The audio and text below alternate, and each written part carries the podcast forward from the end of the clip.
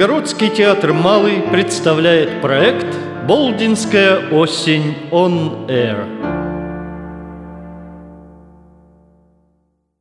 Александр Сергеевич Пушкин Барышня-крестьянка Во всех ты, душенька, нарядах хороша В одной из отдаленных наших губерний находилось имение Ивана Петровича Берестова. В молодости своей служил он в гвардии, вышел в отставку в начале 1797 года, уехал в свою деревню, и с тех пор он оттуда не выезжал. Он был женат на бедной дворянке, которая умерла в родах, в то время как он находился в отъезжем поле. Хозяйственные упражнения скоро его утешили. Он выстроил дом по собственному плану, завел у себя суконную фабрику, утроил доходы и стал почитать себя умнейшим человеком во всем околотке, в чем и не прикословили ему соседи, приезжавшие к нему гостить со своими семействами и собаками. В будни ходил он в плисовой куртке, по праздникам надевал сертук из сукна домашней работы, сам записывал расход и ничего не читал, кроме сенатских ведомостей. Вообще его любили, хотя и почитали гордым. Не ладил с ним один Григорий Иванович Муромский, ближайший его сосед. Это был настоящий русский барин. Промотав в Москве большую часть имения своего и на ту пору овдовев, Уехал он в последнюю свою деревню, где продолжал проказничать, но уже в новом роде. Разбил он английский сад, на который тратил почти все остальные доходы. Конюхи его были одеты английскими жакеи. У дочери его была мадам-англичанка. Поля свои обрабатывал он по английской методе. И несмотря на значительное уменьшение расходов, доходы Григория Ивановича не прибавлялись он и в деревне находил способ входить в новые долги. Совсем тем почитался человеком неглупым, ибо первым из помещиков своей губернии догадался заложить имение в опекунский совет, оборот, казавшийся в то время чрезвычайно сложным и смелым. Из людей, осуждавших его, Берестов отзывался строже всех. Ненависть к нововведениям была отличительная черта его характера. Он не мог равнодушно говорить об англомании своего соседа и поминутно находил случай его критиковать. Показывал ли гостю свои владения, в ответ на похвалы его хозяйственным распоряжением да говорил он с лукавой усмешкой, «у меня не то, что у соседа Григория Ивановича, куда нам по-английски разоряться, были бы мы по-русски хоть сыты». Сии подобные шутки по усердию соседей доводимы были до сведения Григория Ивановича с дополнением и объяснениями. Англоман выносил критику столь же нетерпеливо, как и наши журналисты. Он бесился и прозвал своего Заила медведем и провинциалом. Таковы были сношения между сими двумя владельцами, как сын Берестова приехал к нему в деревню. Он был воспитан в Энском университете и намеревался вступить в военную службу, но отец на то не соглашался. К статской службе молодой человек чувствовал себя совершенно неспособным. Они друг другу не уступали, и молодой Алексей стал жить пока мест барином, отпустив усы на всякий случай.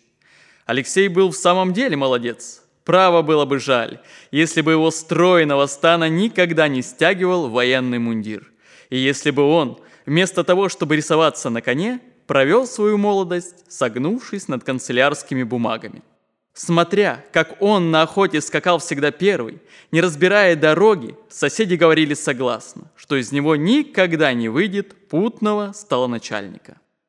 Барышни поглядывали на него, а иные и заглядывались. Но Алексей мало ими занимался, а они причиной его нечувствительности полагали любовную связь. В самом деле, ходили по рукам список с адреса одного из его писем. Акулине Петровне Курочкиной в Москве напротив Алексеевского монастыря в доме Медника Савельева. А вас покорнейше прошу доставить письмо сие А.Н.Р. Те из моих читателей, которые не живали в деревнях, не могут себе вообразить, что за прелесть эти уездные барышни – Воспитанные на чистом воздухе, в тени своих садовых яблонь, они знания света и жизни почерпают из книжек. Уединение, свобода и чтение рано в них развивают чувства и страсти, неизвестные рассеянным нашим красавицам. Для барышни звон колокольчика есть уже приключение. Поездка в ближайший город полагается эпохою в жизни, и посещение гостя оставляет долгое, иногда и вечное воспоминание. Конечно, каждому вольно смеяться над некоторыми их странностями, но шутки поверхностного наблюдателя не могут уничтожить их существенных достоинств, из коих главное – особенность характера, самобытность, без чего, по мнению Жан-Поля, не существует человеческого величия – в столицах женщины получают, может быть, лучшее образование, но навык света скоро сглаживает характер и делает души столь же однообразными, как и головные уборы. Сие да будет сказано не в суд и не в осуждение, однако же «нота ностра мадет», как пишет один старинный комментатор. Легко вообразить, какое впечатление Алексей должен был произвести в кругу наших барышень.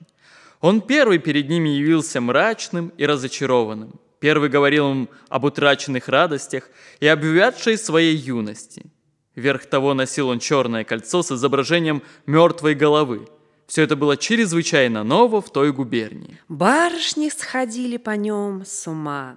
Но всех более занята была им дочь англомана моего, Лиза или Бетси, как звал ее обыкновенно Григорий Иванович – Отцы друг к другу не ездили, она Алексея еще не видала, между тем, как все молодые соседки только об нем и говорили.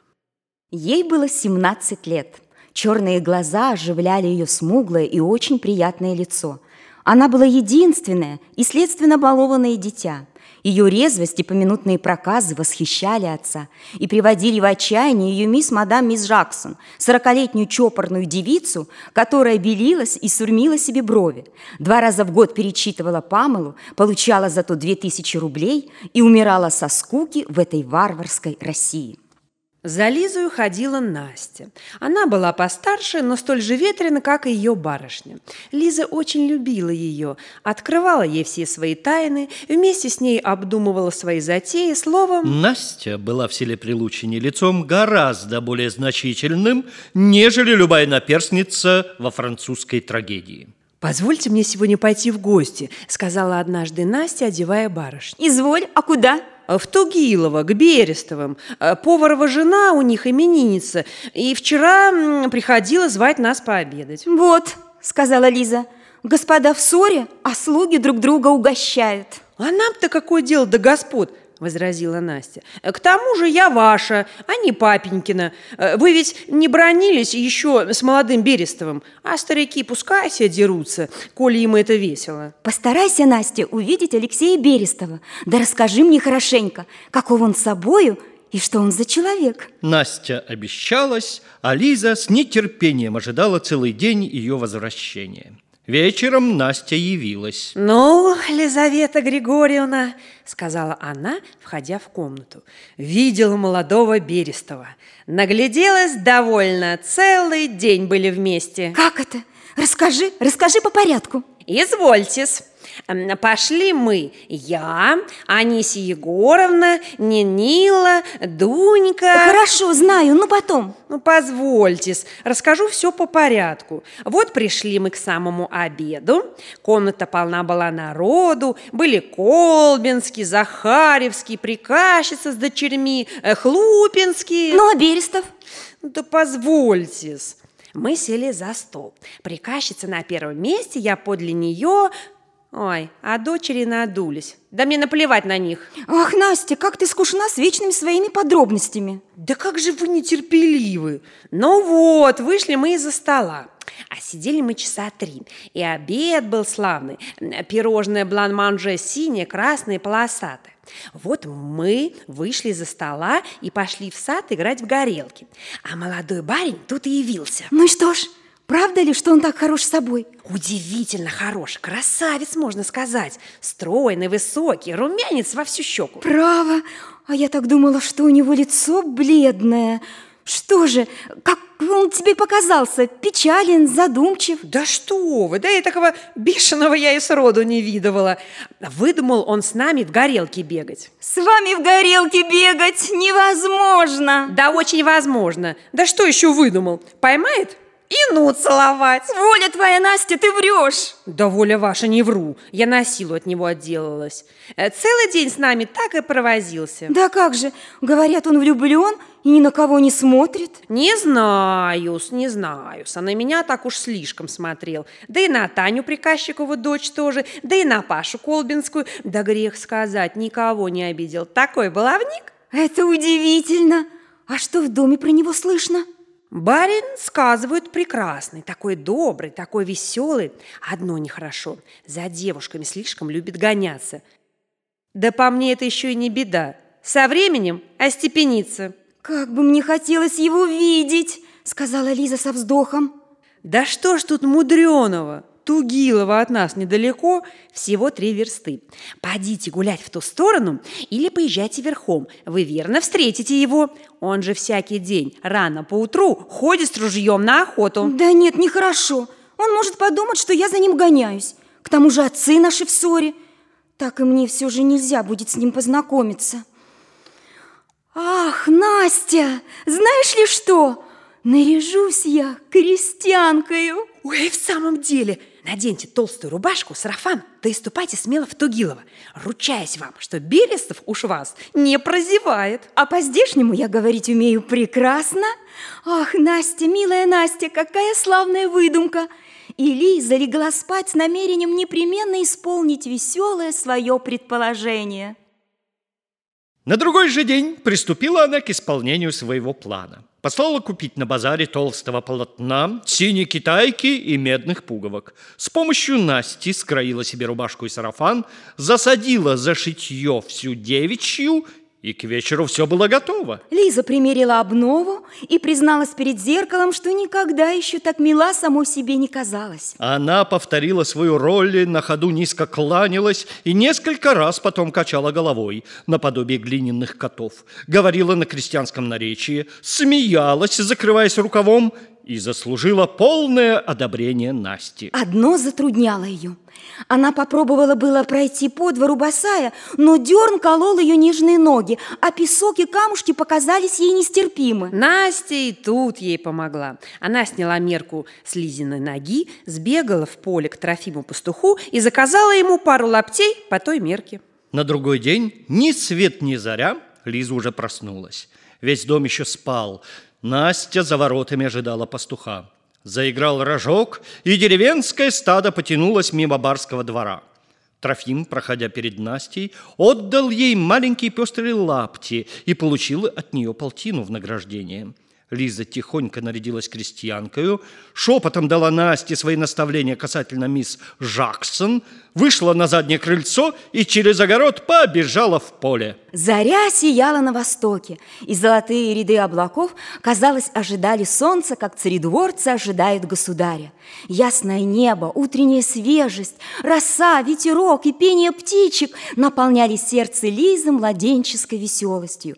Боясь какой-нибудь знакомой встречи, она, казалось, не шла, а летела. Приближаясь к роще, стоящей на рубеже отцовского владения, Лиза пошла тише.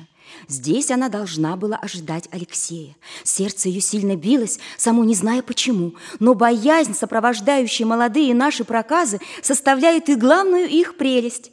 Лиза вошла в сумрак рощи. Глухой перекатный шум ее приветствовал девушку. Веселость ее притихла. Мало-помалу предалась она сладкой мечтательности. Она думала... Но можно ли с точностью определить, о чем думает семнадцатилетняя барышня? Одна, в роще, в шестом часу весеннего утра. Итак, она шла, задумавшись, по дороге, осененной с обеих сторон высокими деревьями, как вдруг прекрасная легавая собака залаяла на нее. Лиза испугалась и закричала. В то же время раздался голос «Тубус, багар, Эльси!» И молодой охотник показался из-за кустарника. «Не бойся, милая», — сказал он Лизе, Собака моя не кусается. Лиза успела уже оправиться от испугу и умела тотчас воспользоваться обстоятельствами. «Да нет, барин!» — сказала она, притворяясь, полуиспуганной, полузастенчивой. «Боюсь, она, видишь, такая злая, опять кинется». Алексей, между тем, пристально глядел на молодую крестьянку. «Я провожу тебя, если ты боишься», — сказал он ей. «Ты мне позволишь идти подле себя?» «А кто тебе мешает?» — отвечала Лиза. «Вольному воля, а дорога мирская». Откуда ты? Из Прилучина. Я дочь Василия Кузнеца. Иду по грибы. Лиза несла кузовок на веревочке. А ты барин? Тугиловский, что ли? Так точно, отвечал Алексей. Я камердинер молодого барина. Алексею хотелось уравнять их отношения. Но Лиза поглядела на него и засмеялась. «А лжешь!» — сказала она. «Не на дуру напал. Вижу, что ты сам барин». «Почему ж ты так думаешь?» «Да по всему. Однако ж... Да как же барина слугой не распознать? И одет ты не так, и баишь иначе, и собаку-то кличешь не по-нашему. Лиза час от часу более нравилась Алексею. Привыкнув не церемониться с хорошенькими поселянками, он было хотел обнять ее, но Лиза отпрыгнула от него и приняла вдруг на себя такой строгий и холодный вид, что хотя это и рассмешило Алексея, но удержало его от дальнейших покушений. «Если вы хотите, чтобы мы были вперед приятелями, — сказала она с важностью, — то не извольте забываться». «Кто тебя научил этой премудрости?» — спросил Алексей, расхохотавшись. «Уж не Настенька ли, моя знакомая? Не девушка ли барышни вашей?» Вот какими путями распространяется просвещение. Лиза почувствовала, что вышла было из своей роли и тотчас поправилась. «А что думаешь?» – сказала она. «Разве я и на барском дворе никогда не бываю? Небось, всего наслышалась и нагляделась. Однако, — продолжала она, — болтая с тобою, грибов не наберешь. Иди-ка ты, барин, в сторону, а я в другую. Прощения просим». Лиза хотела удалиться, Алексей удержал ее за руку. «Как тебя зовут, душа моя?» «Акулиной», — отвечала Лиза, стараясь освободить свои пальцы от руки Алексеевой. «Да пустишь, барин, мне и домой пора». «Ну, мой друг Акулина, непременно буду в гости к твоему батюшке, к Василию Кузнецу». «Что ты?» — возразила с живостью Лиза. «Ради Христа не приходи. Коли дома узнают, что я с барином в роще болтала наедине, то мне беда будет. Отец мой, Василий Кузнец, прибьет меня до смерти». Да я непременно хочу с тобою опять видеться. Ну, я когда-нибудь опять сюда приду за грибами. Когда же? Да хоть завтра. Милая Акулина, расцеловал бы тебя, да не смею. Так завтра в это время, не правда ли? Да, да. И ты не обманешь меня? Не обману. Побожись. Ну вот тебе святая пятница приду. Молодые люди расстались.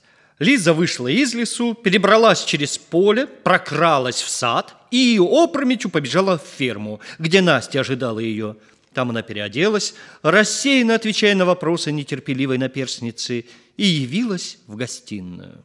Стол был накрыт, завтрак готов, и мисс Жаксон, уже набеленная и затянутая в рюмочку, нарезывала тоненькие тортинки. Отец похвалил ее за раннюю прогулку. «Нет ничего здоровее, — сказал он, — как просыпаться на заре». Тут он привел несколько примеров человеческого долголетия, подчеркнутых из английских журналов, замечая, что все люди, жившие более ста лет, не употребляли водки и вставали на заре зимой и летом. Лиза его не слушала. Она в мыслях повторяла все обстоятельства утреннего свидания, весь разговор Акулины с молодым охотником, и совесть начинала ее мучить. Напрасно возражала она самой себе, что беседа их не выходила из границ благопристойности, что эта шалость не могла иметь никакого последствия. Совесть ее роптала громче ее разума.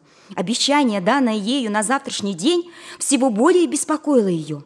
Она совсем было решилась не сдержать своей торжественной клятвы, но Алексей, прождав ее напрасно, мог идти отыскивать в селе дочь Василия Кузнеца, настоящую Акулину, толстую рябую девку, и таким образом догадаться об ее легкомысленной проказе. Мысль эта ужаснула Лизу, и она решилась на другое утро опять явиться в рощу Акулиной. Со своей стороны Алексей был в восхищении. Целый день думал он о новой своей знакомке. Ночью образ смуглой красавицы и во сне преследовал его воображение. Заря едва занималась, как он уже был одет. Не дав себе времени зарядить ружье, вышел он в поле с верным своим Сбагаром и побежал к месту обещанного свидания. Около получаса прошло в несносном для него ожидании. Наконец, он увидел меж кустарника мелькнувший синий сарафан и бросился навстречу милой Акулины. Она улыбнулась восторгу его благодарности. Но Алексей тотчас же заметил на ее лице следы уныния и беспокойства. Он хотел узнать тому причину – Лиза призналась, что поступок ее казался ей легкомысленным, что она в нем раскаивалась, что на сей раз не хотела она не сдержать данного слова, на что это свидание будет уже последним, и что она просит его прекратить знакомство, которое ни к чему доброму не может их довести. Все это, разумеется, было сказано на крестьянском наречии. Но мысли и чувства, необыкновенные в простой девушке, поразили Алексея.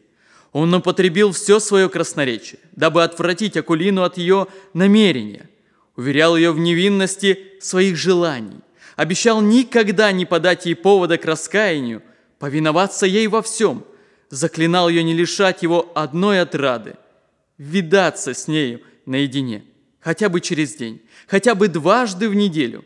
Он говорил языком истинной страсти и в эту минуту был точно влюблен. Лиза слушала его молча.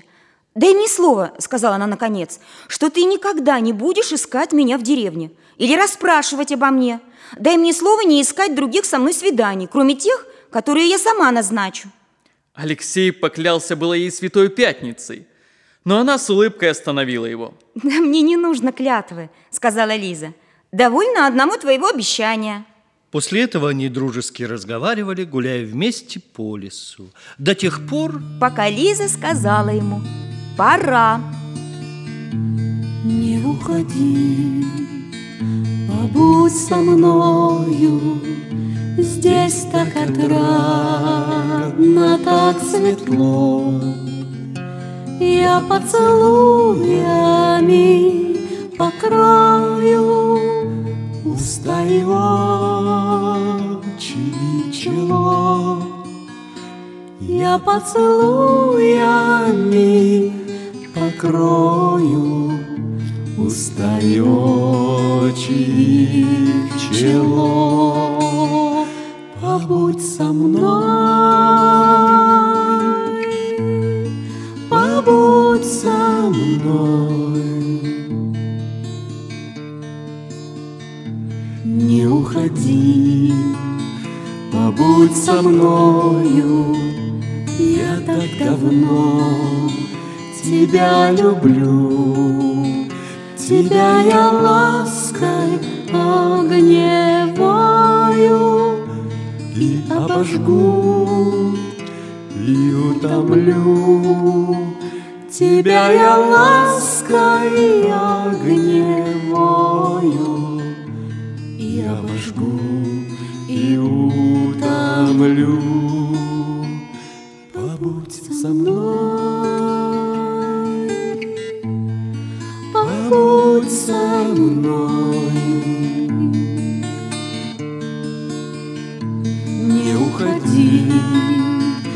побудь со мною, Пылает страсть в моей груди.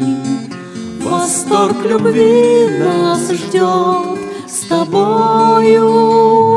Не уходи, не уходи. Восторг любви нас ждет с тобою. Не уходи, не уходи, побудь со мной, побудь со мной.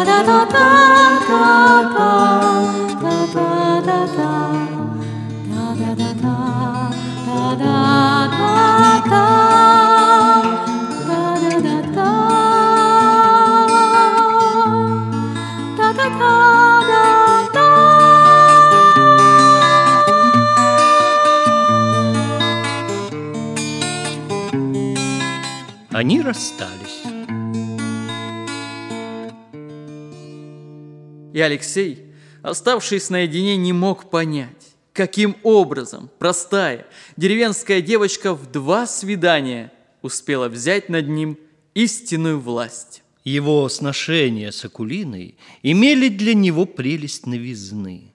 И хотя предписания странные крестьянки казались ему тягостными, но мысль не сдержать своего слова не пришла даже ему в голову.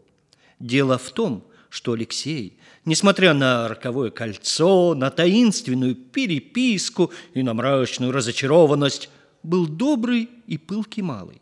И имел сердце чистое, способное чувствовать наслаждение невинности. Если бы слушался я одной своей охоты – то непременно и во всей подробности стал бы описывать свидания молодых людей, возрастающую взаимную склонность и доверчивость, занятия, разговоры.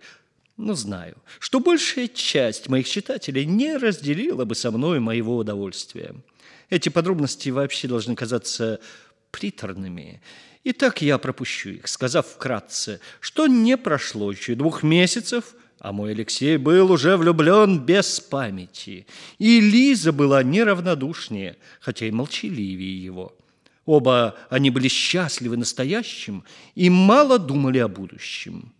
Мысль о неразрывных узах довольно часто мелькала в их уме, но никогда они о том друг с другом не говорили. Причина ясная. Алексей, как не привязан был к милой своей Акулине – все помнил расстояние, существующее между им и бедной крестьянкой. А Лиза ведала, какая ненависть существовала между их отцами, и не смела надеяться на их взаимное примирение. К тому же самолюбие ее было втайне подстрекаемо темную романическую надеждою увидеть, наконец, тугиловского помещика у ног дочери прилучинского кузнеца. Вдруг важное происшествие чуть было не переменило их взаимных отношений. В одно ясное холодное утро, из тех, какими богата наша русская осень, Иван Петрович Берестов выехал прогуляться верхом, на всякий случай взяв с собою пары-три борзых, стремянного и несколько дворовых мальчишек с трещотками. В то же самое время Григорий Иванович Муромский, соблазняясь хорошей погодой, велел оседлать куцую свою кобылку и рысью поехал около своих англизированных владений. Подъезжая к лесу, увидел он соседа своего, гордо сидящего верхом, в чекмене, подбитого лисьим мехом, и поджидающего зайца, которого мальчишки криком и трещотками выгоняли из кустарника. Если бы Григорий Иванович мог предвидеть эту встречу, то, конечно, бы он поворотил в сторону, но но он наехал на Берестова вовсе неожиданно и вдруг очутился от него в расстоянии пистолетного выстрела. Делать было нечего. Муромский, как образованный европеец, подъехал к своему противнику и учтиво его поприветствовал. Берестов отвечал с таким же усердием, с каковым цепной медведь кланяется господам по приказанию своего вожатого. В сие время заяц выскочил из лесу и побежал полем. Берестов и стремянные закричали во все горло, пустили собак и следом поскакали во весь опор. Лошадь Муромского, не бывавшая никогда на охоте, испугалась и понесла. Муромский, провозгласивший себя отличным наездником, дал ей волю и внутренне доволен был случаем, избавлявшим его от неприятного собеседника, но лошадь, доскакав до врага, прежде ею незамеченного, вдруг кинулась в сторону, и Муромский не усидел. Упав довольно тяжело на мерзлую землю, лежал он и проклинал свою кыцую кобылу, которая, будто опомнясь, тотчас остановилась, как будто почувствовала себя без седока. Иван Петрович подскакал к нему, осведомляясь, не ушибся ли он. Между тем, Стремянный привел виновную лошадь, держа ее под усы. Он помог Муромскому забраться на седло. А Берестов пригласил его к себе. Муромский не мог отказаться, ибо чувствовал себя обязанным. И таким образом Берестов возвратился домой со славою, затравив зайца и ведя своего противника раненым и почти военнопленным. Соседи, завтракая, разговорились довольно дружелюбно. Муромский попросил у Берестова дрожек, ибо признался, что от ушибу не был он в состоянии доехать до дома верхом. Берестов проводил его до самого крыльца. А Муромский уехал не прежде, как, взяв с него честное слово, на другой же день и с Алексеем Ивановичем приехать отобедать по-приятельски в Прилучино. Таким образом, вражда старинная и глубоко укоренившаяся, казалось, готова была прекратиться от пугливости куцы-кобылки. Лиза выбежала навстречу Григорию Ивановичу. «Что это значит, папа?» – сказала она с удивлением. «Отчего вы хромаете? Где ваша лошадь? Чьи это дрожки?» «Вот уж ты не угадаешь, майдир», – отвечал ей Григорий Иванович и рассказал все, что случилось. Лиза не верила своим ушам. Григорий Иванович, не дав ей опомниться, объявил, что завтра будут у него обедать оба Берестовы. «Что вы говорите?» – сказала Лиза, побледнев. Берестовы, отец и сын. Завтра у нас обедать. «Нет, папа, как вам угодно, я ни за что не покажусь». Что ты? С ума сошла? Возразил отец. Давно ли ты стала так застенчива? Или, или ты к ним питаешь наследственную ненависть, как э, романическая героиня? Полно, не дурачься. «Нет, папа, ни за что на свете, ни за какие сокровища не явлюсь я перед Берестовыми». Григорий Иванович пожал плечами и более с нею не спорил, ибо знал, что противоречием с ней ничего не возьмешь, и пошел отдыхать от своей достопримечательной прогулки. Лизавета Григорьевна ушла в свою комнату и призвала Настю. Обе долго рассуждали о завтрашнем посещении. Что подумает Алексей, если узнает в благовоспитанной барышне свою Акулину? Какое мнение будет он иметь о ее поведении и правилах, о ее благоразумии? С другой стороны, Лизе очень хотелось видеть, какое впечатление произвело бы на него свидание столь неожиданное – Вдруг мелькнула ей мысль. Она тотчас передала ее Насте, обе обрадовались ей, как находки, и положили исполнить ее непременно. На другой день, за завтраком, Григорий Иванович спросил у дочки, все ли намерена она спрятаться от Берестовых. «Папа», — отвечала Лиза, — «я приму их, если это вам угодно, только с уговором. Как бы я перед ними не явилась, что бы я ни сделала, вы бронить меня не будете и не дадите никакого знака удивления или неудовольствия. Опять какие-нибудь проказы, сказал, смеясь Григорий Иванович. Ну хорошо, хорошо, согласен. Делай, что хочешь, черноглазая моя шалунья. С этим словом он поцеловал ее в лоб, и Лиза побежала приготовляться. В два часа ровно коляска домашней работы, запряженная шестью лошадьми, въехала на двор и покатилась около густо-зеленого дернового круга. Старый Берестов взошел на крыльцо с помощью двух ливрейных лакеев Муромского. Вслед за ним сын его приехал верхом и вместе с ним вошел в столовую, где стол был уже накрыт. Муромский принял своих соседей как нельзя ласковее, предложил им осмотреть перед обедом сад и зверинец и повел по дорожкам, тщательно выметенным и усыпанным песком. Старый Берестов внутренне жалел о потерянном труде и времени на столь бесполезной прихоти, но молчал из вежливости. Сын его не разделял ни неудовольствия расчетливого помещика, ни восхищения самолюбивого англомана, он с нетерпением ожидал появления хозяйской дочери, о которой много наслышался, и хотя сердце его, как нам известно, было уже занято, но молодая красавица всегда имела право на его воображение. Возвратясь в гостиную, они уселись втроем. Старики вспомнили прежнее время и анекдоты своей службы. А Алексей размышлял о том, какую роль играть ему в присутствии Лизы – он решил, что холодная рассеянность во всяком случае всего приличнее, и вследствие всего приготовился. Дверь отворилась. Он повернул голову с таким равнодушием, с такой гордой небрежностью, что сердце самой закоренелой кокетки непременно должно было бы содрогнуться. К несчастью, вместо Лизы вошла старая мисс Джаксон, набеленная, затянутая, с потупленными глазами и с маленьким книксом – и прекрасное военное движение Алексеева пропало в туне. Не успел он снова собраться силами, как дверь опять отворилась. И на сей раз вошла Лиза. Все встали. Отец начал было представление гостей, но вдруг остановился и поспешно закусил себе губы. Лиза, его смуглая Лиза, набелена была по уши, насурмлена пуще самой мисс Джаксон. Фальшивые локоны гораздо светлее собственных ее волос, взбиты были, как парик Людовика XIV. Рукава по-дурацки торчали, как у фижмы, у мадам де Пампадур. Талия была перетянута, как буква «Х». И все бриллианты ее матери, еще не заложенные в ломбарде, сияли на ее пальцах, шее и ушах. Алексей не мог узнать свою Акулину в этой смешной и блестящей барышне. Отец его подошел к ее ручке. И он с досадой ему последовал. Когда прикоснулся он к ее беленьким пальчикам, ему показалось, что они дрожали. Между тем он успел заметить ножку с намерением выставленную и обутую со всевозможным кокетством. Это помирило его несколько с остальным ее нарядом. Что касается до белил до сурьмы, то в простоте своего сердца, признаться, он их с первого взгляда не заметил, да и после не подозревал. Григорий Иванович вспомнил свое обещание и старался не показать и виду удивления, но, но шалость его дочери казалась ему так забавно, что он едва мог удержаться. Не до смеху было чопорной англичанке.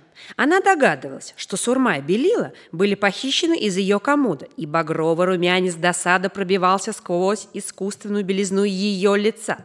Она бросала пламенные взгляды на молодую проказницу, которая, отлагая до другого времени всякие объяснения, притворялась, будто их не замечает. Сели за стол. Алексей продолжал играть роль рассеянного и задумчивого. Лиза же манилась, говорила сквозь зубы, нараспев и только по-французски. Отец поминутно засматривался на нее, не понимая ее цели, но находя все это весьма забавным. Англичанка бесилась и молчала. Один Иван Петрович был как дома, ел за двоих, пил свою меру, смеялся своему смеху и час от часу дружелюбнее разговаривал и хохотал. Наконец встали из-за стола. Гости уехали, И Григорий Иванович дал волю смеху и вопросам. «Что тебе вздумалось дурачить их?» – спросил он Лизу. «А знаешь ли что?» Белилы, право, тебе пристали. Э, не вхожу в тайны дамского туалета, но на твоем месте я бы стал белиться. Разумеется, не слишком, а слегка. Лиза была в восхищении от успеха своей выдумки. Она обняла отца, обещалась ему подумать о его совете и побежала умилостивлять раздраженную мисс Джаксон, которая на силу согласилась отпереть ей свою дверь и выслушать ее оправдание. Лизе было совестно показаться перед незнакомцами такой чернавкою. Она не смела просить, она была уверена, что добрая, милая мисс Джаксон простит ей. Мисс Джаксон, удостоверясь, что Лиза не думала поднять ее на смех, успокоилась, поцеловала Лизу и в залог примирения подарила ей баночку английских белил, которую Лиза и приняла с изъявлением искренней благодарности. читатель догадается, что на другой день утром Лиза не замедлила явиться в роще свиданий. «Ты был, барин, вечер у наших господ?» Сказала она тотчас Алексею. «Какова показалась тебе барышня?» Алексей отвечал, что он ее не заметил. «Жаль», — возразила Лиза. «А почему же?» – спросил Алексей. «А потому что я хотела бы спросить у тебя, правда ли говорят, Что же говорят? правда ли говорят, будто бы я на барышню похожа?» Какой вздор! Она перед тобой урод уродом. «Ах, барин, грех тебе это говорить! Барышня наша, такая беленькая, такая щеголиха, куда мне с нею равняться?» Алексей божился ей, что она лучше всевозможных беленьких барышень, и чтоб успокоить ее совсем, начал описывать ее госпожу такими смешными чертами. Что Лиза хохотала от души. «Однако ж, — сказала она со вздохом, — хоть барышня, может, и смешна, все же я перед нею дура безграмотная». «И?» – сказал Алексей. «Есть о чем сокрушаться. Да коли хочешь, я тотчас выучу тебя грамоте». «А взаправду, — сказала Лиза, — не попытаться ли и в самом деле?» «Изволь, милая, начнем хоть сейчас?» Они сели. Алексей вынул из кармана карандаш и записную книжку, и Акулина выучилась азбуке удивительно скоро. Алексей не мог надевиться ее понятливости. На следующее утро она захотела попробовать и писать. Сначала карандаш не слушался ее, но через несколько минут она и вырисовывать буквы стала довольно порядочно. «Что за чудо?» – говорил Алексей. «Да у нас учение идет скорее, чем по ланкастерской системе. В самом деле, на третьем уроке Акулина разбирала уже по складам Наталью Боярскую дочь, прерывая чтение замечаниями, от которых Алексей истинно был в изумлении.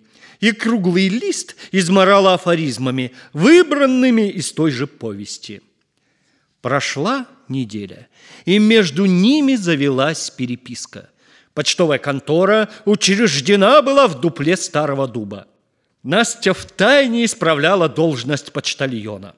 Туда приносил Алексей крупным почерком написанные письма и там же находил на синей простой бумаге каракульки своей любезной.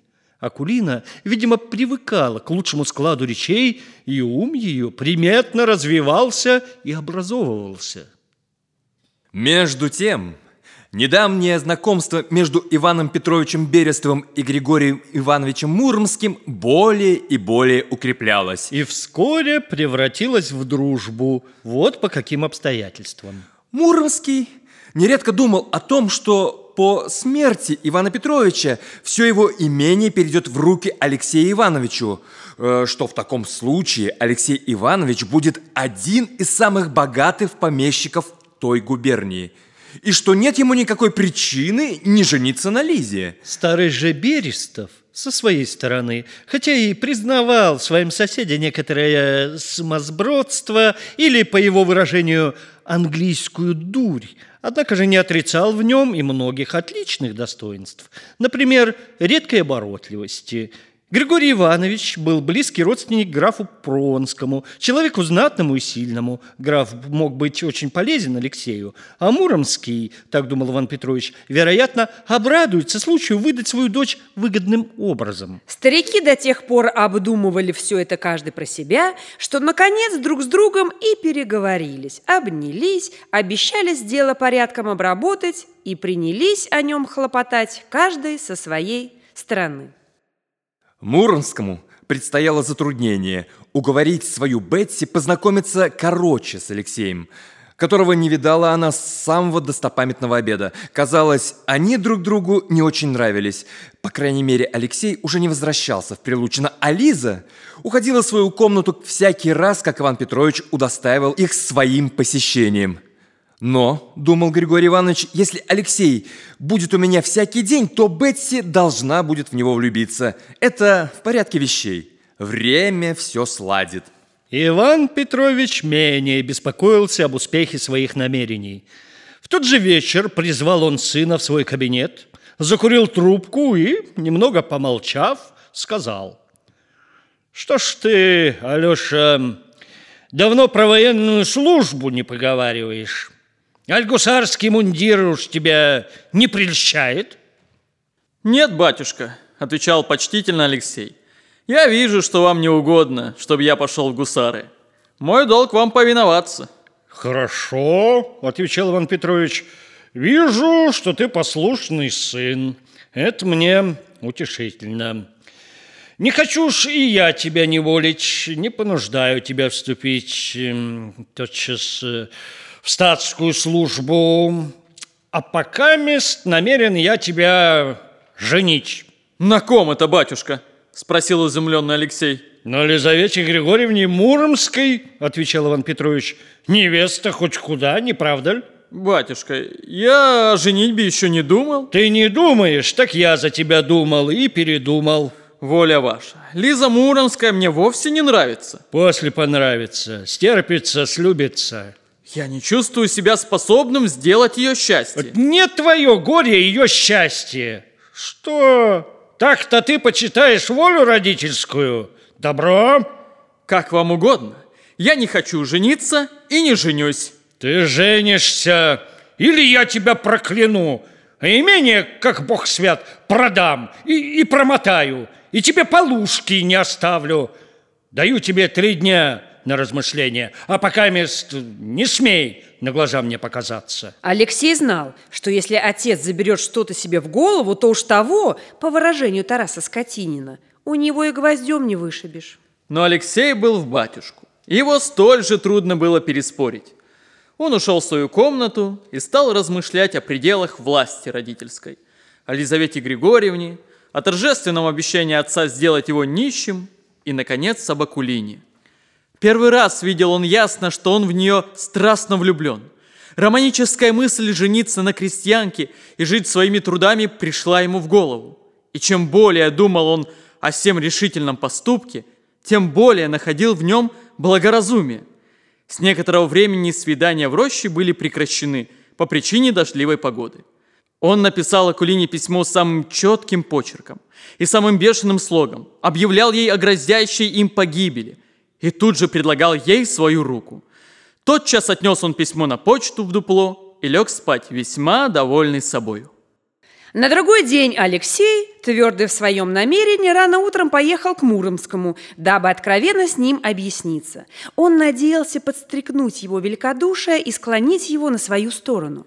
«Дома ли Григорий Иванович?» – спросил он, останавливая свою лошадь перед крыльцом Прилучинского замка. «Никак нет», – отвечал слуга. «Григорий Иванович с утра изволил выехать». «Как досадно», – подумал Алексей. «Дома ли, по крайней мере, Лизавета Григорьевна?» Домас.